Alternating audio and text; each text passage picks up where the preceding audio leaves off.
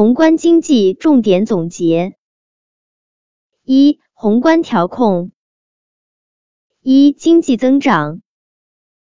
经济增长是指在一个特定时期内，全社会所生产的人均产量和人均收入的持续增长。通常用一定时期内的实际国内生产总值平均增长率来衡量。经济增长是衡量经济全面发展的主要指标，它体现社会主义生产目的和要求。只有经济增长了，人民生活才能改善，就业才能增加，我国与发达国家的差距才能缩小。二、增加就业。充分就业是宏观经济政策的一个目标，它一般是指一切生产要素都有机会以自己愿意的报酬参与生产的状态。但由于测量各种经济资源的利用程度非常困难，因此经济学家通常以失业情况作为衡量充分就业与否的尺度。三、价格稳定。价格稳定是指价格总水平的稳定，它是一个宏观经济概念，一般用价格指数来表示一般价格水平的变化。根据我国价格法释义，价格指数是反映不同时期商品和服务价格水平变动程度和变动趋势的动态相对数，它通常用百分数来表示，指数大于百分之一百。说明计算期价格比基期价格上升了。如果小于百分之一百，则表示计算期价格比基期价格下降了。我国目前采用社会商品零售价格总指数和居民消费价格总指数。四、保持国际收支平衡。国际收支平衡是指一国在国际收支上既无赤字又无盈余。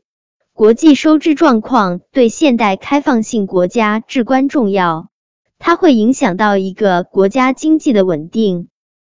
国际收支长期盈余会减少国内消费与投资，而长期赤字会影响国家的支付能力，引起国家黄金与外汇储备减少，国际债务增加，严重时甚至引起国际信用危机。二。财政政策，财政政策的主要手段或工具是政府支出和税收。它分为扩张性财政政策和紧缩性财政政策。一、扩张性财政政策，经济进入衰退、失业率提高时，国家所采取的增加政府支出和转移支付、增加政府补贴、降低税率、减少税收等做法。二、紧缩性财政政策，社会需求过度，存在通货膨胀时，政府主动减少总支出及减少总需求的政策。具体做法有直接减少政府开支、减少补贴和转移支付、提高税率、增加税收，以减少人们的可支配收入，从而减少消费需求。三、货币政策工具。调节总需求的货币政策工具有法定存款准备金率、再贴现率、公开市场业务三种。第一，法定存款准备金率是指商业银行按中央银行的规定，必须向中央银行交存的存款准备金与存款总额之比。中央银行通过提高或降低法定存款准备金率。控制商业银行的信用创造能力，从而影响市场利率和货币供给量。第二，再贴现率是指中央银行对商业银行贴现或开具合格票据办理贴现时所采用的利率。中央银行通过再贴现率的调整，可以影响商业银行介入资金的成本，调节货币供给量。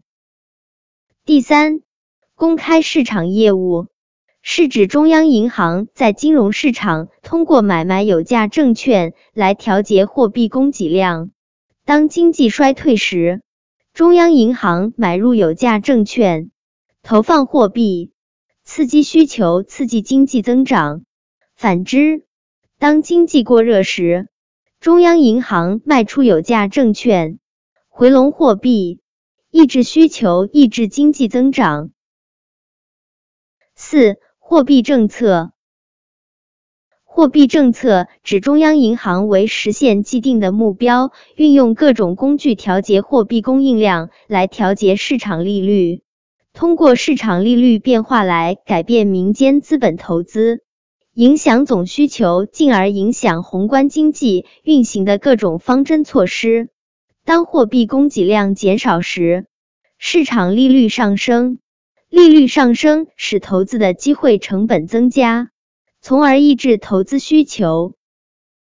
货币政策的作用是总体的和全方位的，通过调控货币供应总量，保持社会总供求的平衡。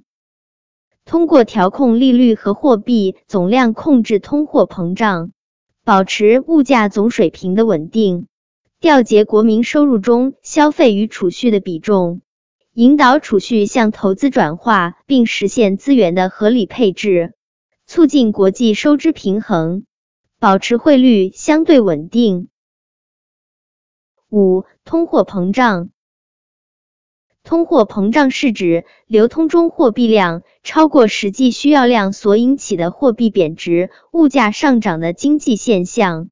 按其形成原因，可划分为需求拉动型通货膨胀、成本推动型通货膨胀和结构型通货膨胀。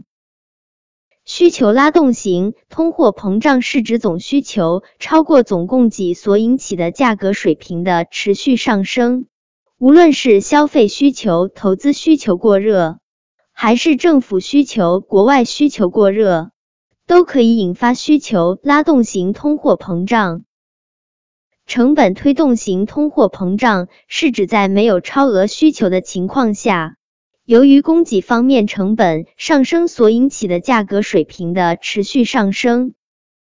结构型通货膨胀指物价上涨是在总需求并不过多的情况下，而对某些部门的产品需求过多，造成部分产品的价格上涨现象。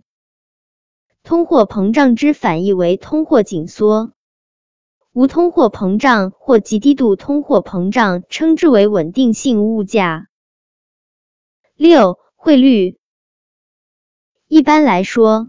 汇率下降能起到促进出口、抑制进口的作用，因为一国货币对外汇率下降时，该国出口所得的外汇收入可换取更多的本国货币，而进口所需的外汇却需支付较多的本国货币。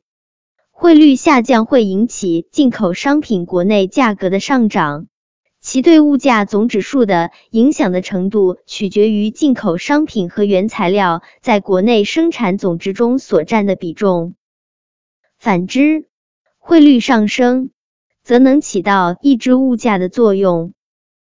汇率变动对长期资本流动的影响较小，因为长期资本流动主要以利润和风险为转移。在利润有保证和风险较小的情况下，不致出现大的波动，但短期资本流动常常受汇率变动的影响较大。